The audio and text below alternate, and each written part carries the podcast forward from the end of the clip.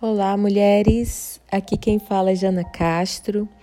É um imenso prazer estar participando do devocional da querida Carliene Santos, com esse tema maravilhoso que eu tenho certeza que vai falar muito ao seu coração, sendo edificadas no secreto. Eu gostaria de compartilhar com você um pouco da minha experiência, daquilo que Deus tem feito no meu lar e também compartilhar uma palavra que Deus trouxe ao meu coração para você. Amém? Eu queria começar te fazendo uma pergunta, já que o nosso tema é sendo edificadas no secreto. Então eu quero te fazer essa pergunta: Por que você ora? Eu estava orando com meu marido pela manhã e os meus filhos acordaram e se juntaram a nós no quarto. Depois de orar, pedi para minha filha que fizesse a sua oração. Ela tinha acabado de acordar e disse: Eu não quero. Minha filha tem nove anos. Na mesma hora, o Espírito Santo falou ao meu coração: Você não ora porque você quer, você ora porque você precisa. Uau! Que palavra! Então eu falei isso para ela e ela disse: Você ora, mamãe. E eu perguntei: Você quer ser amiga de Jesus? Se você quer ser amiga de Jesus, você precisa orar. A mamãe pode até orar por você, mas isso não fará com que você tenha amizade com ele. Ela começou a orar meio sem vontade e comecei a lembrá-la tudo que Deus fez por nós. Nos deu família, casa, roupas, comida, amigos então ela começou a agradecer por essas coisas. Muitas vezes isso também acontece conosco. Às vezes simplesmente não estamos com vontade de orar. As nossas emoções ficam abaladas, a ansiedade quer perturbar a nossa paz, o medo vem nos paralisar. Mas nós não oramos porque queremos, não é mesmo?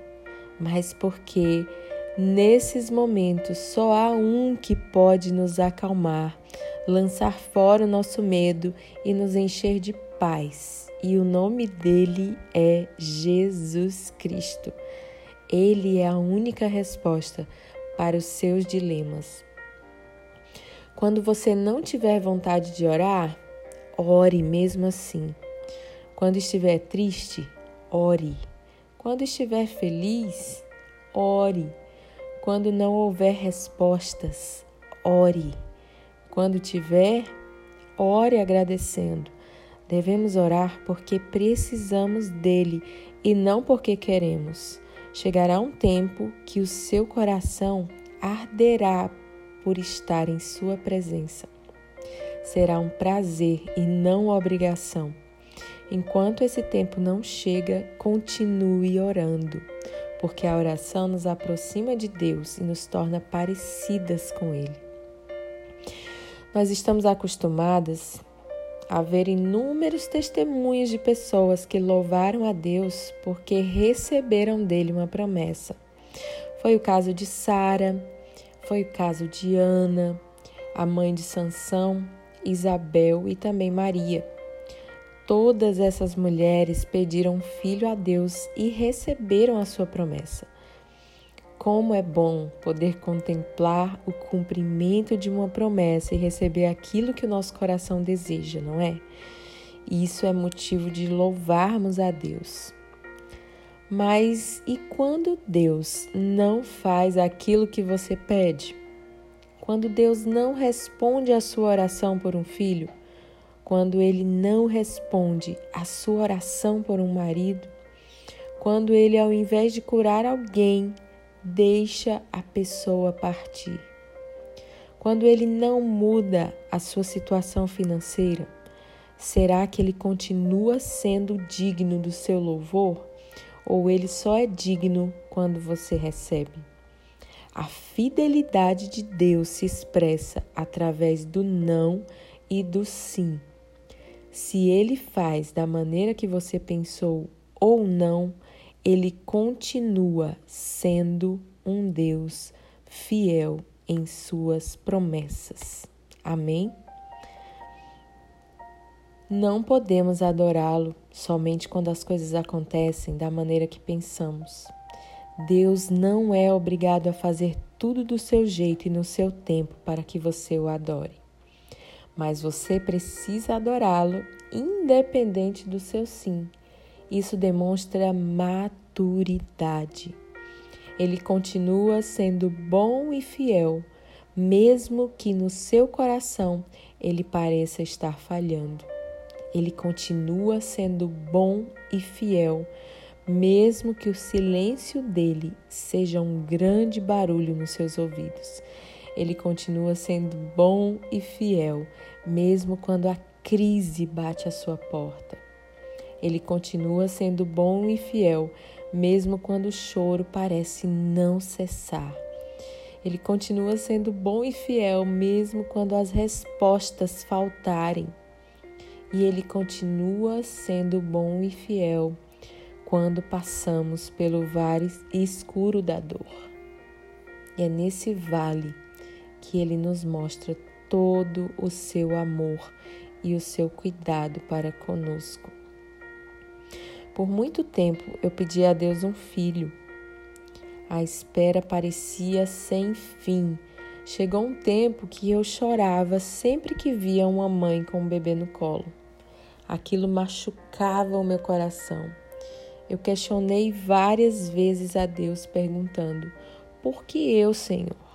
E eu não tinha respostas, somente dor e sofrimento. Apesar de questionar a Deus, eu nunca deixei de adorá-lo. Até que um dia nós adotamos a nossa princesa Cleo. E depois de uns três anos e meio, o Senhor nos fez entender que com toda aquela espera que eu passei, Ele estava gerando um testemunho sobre como a nossa vida mudou o rumo depois que adotamos a Cleo. Talvez se eu tivesse gerado, nós nunca teríamos aberto o coração para adoção. E a adoção, desde então, tem sido a causa que rege a nossa vida. Afinal, todos nós somos adotados. Logo depois eu engravidei sem tratamento. Deus é perfeito em tudo que faz. E se eu não tivesse gerado até hoje, Deus continuaria sendo perfeito em tudo que faz. Não podemos limitar Deus ao nosso entendimento. Às vezes, Deus não diz nem sim e nem não. Às vezes, ele diz: espere. É melhor confiar que Ele é sempre bom. Tem coisas que nunca iremos entender e tudo bem, nós não somos donos do mundo. Deixa Deus ser Deus e aprenda a esperar em sua fidelidade. Esses dias eu estava em casa quando ouvi uma pregação da Elevation Church e o título era o Pai vê. Aquela palavra me chamou muita atenção e eu parei o que estava fazendo para escutar. Ele começou a ler o texto de Mateus 6,6 que diz: Tu, porém, quando orares, vai para o teu quarto e, após ter fechado a porta, orarás ao teu pai que está em secreto, e o teu pai que vê em secreto te recompensará plenamente. No mundo de hoje, as pessoas costumam valorizar e celebrar somente o que elas veem. Elas celebram a compra de um carro, o nascimento de um filho, a perda de peso. O valor do mundo é o que é visível tem valor. Mas quando vamos estudar os valores do reino, são totalmente contrários. O versículo começa dizendo para orarmos dentro do nosso quarto, longe dos holofotes. Devemos orar ao nosso Pai que está em secreto e ele nos recompensará.